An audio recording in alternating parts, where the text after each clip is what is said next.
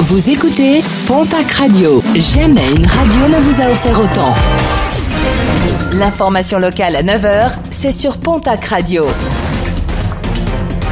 Bonjour Jean-Marc Courage Sénac. Très bon lundi à vous toutes et vous tous. Un homme d'une soixantaine d'années interpellé samedi matin à Morsinx dans les Landes par le GIGN. À l'origine de cette intervention, un différend entre ce sexagénaire et un individu. Lors de l'altercation, le premier a braqué une arme à feu sur le second. Lors de l'intervention du GIGN, plusieurs armes ont été retrouvées, la plupart déclarées, mais plusieurs ne le seraient pas. Un sexagénaire placé en garde à vue. Nouveau drame de la route déploré dans les Pyrénées-Atlantiques. Samedi en début de soirée, une collision entre deux voitures sur l'A64 à hauteur de la commune de Sermorlas a fait quatre blessés légers qui ont été transportés vers le centre hospitalier de Pau. Mais une personne qui se serait extraite de l'accident a souhaité traverser à pied l'autoroute. En franchissant l'autre voie de circulation, elle a été percutée par plusieurs véhicules. Une enquête a été ouverte.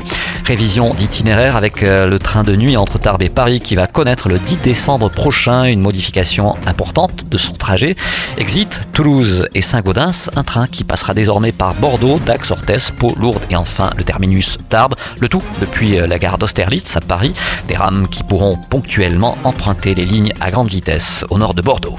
La page euh, sport et on commence comme d'habitude avec du rugby avec en top 14 la victoire de la section paloise sur l'Union Bordeaux-Bègle 20 à 11. Un match qui se jouait au hameau et pour euh, lequel les Verts et Blancs avaient à cœur de s'imposer.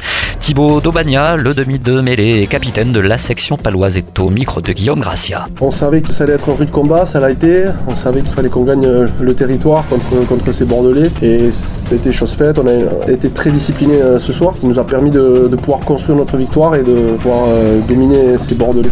Du côté des autres résultats, toujours en top 14, à noter la défaite de Bayonne qui se déplaçait à La Rochelle, 18 à 15 en Pro D2. Dax s'est finalement imposé sur Biarritz, 21 à 22. En football, le match nul du Pau FC face à Angers, 4 buts partout. Et puis en handball Pro League, victoire de Billère sur Cherbourg, 27 à 19.